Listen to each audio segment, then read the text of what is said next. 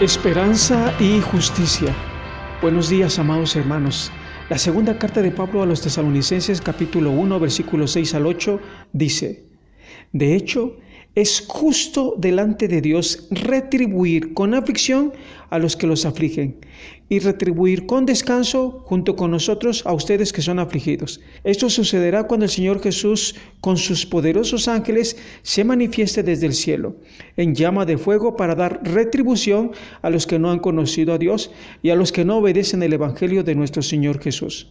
Estos pasajes tienen que ser interpretados en el contexto de la segunda venida de nuestro Señor Jesucristo.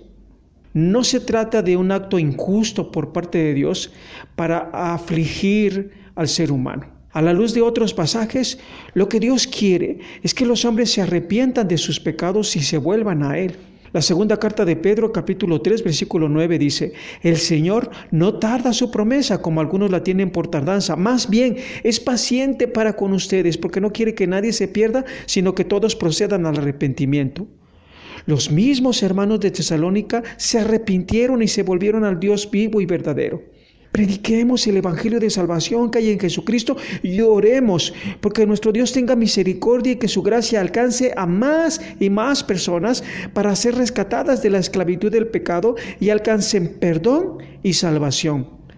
Pero para ello hace falta ir y compartir el mensaje de salvación. Hagámoslo, hermanos, y confiemos en la gracia y misericordia de nuestro Dios. Cada uno de nosotros tiene gente a su alrededor que necesita escuchar la buena noticia de que en Jesús hay perdón y vida eterna. Nosotros somos dichosos porque hemos creído en Jesús. Manifestemos esa dicha honrando a nuestro Señor y Salvador, yendo hacia las personas para mostrarles el camino, la verdad y la vida. Pablo está consciente de que la iglesia de Tesalónica está en aflicción a causa de la persecución que están sufriendo aún. No debemos olvidar que de alguna u otra manera como iglesia tendremos que hacer frente a la aflicción pero nunca olvidemos que Dios siempre estará con nosotros. Así pues, es evidente que entre el lapso de la segunda venida de nuestro Señor Jesús hay sufrimiento en el pueblo de Dios por causa del Evangelio. Pero en algún momento futuro, es decir, en la segunda venida de nuestro Señor Jesucristo, el justo juicio de Dios se manifestará sobre aquellos que afligieron la iglesia de Cristo. Cuando Cristo Jesús venga, se habrá acabado la oportunidad del perdón y ahora vendrá el justo castigo. El sufrimiento del creyente es inevitable, así como lo será también el justo juicio de Dios.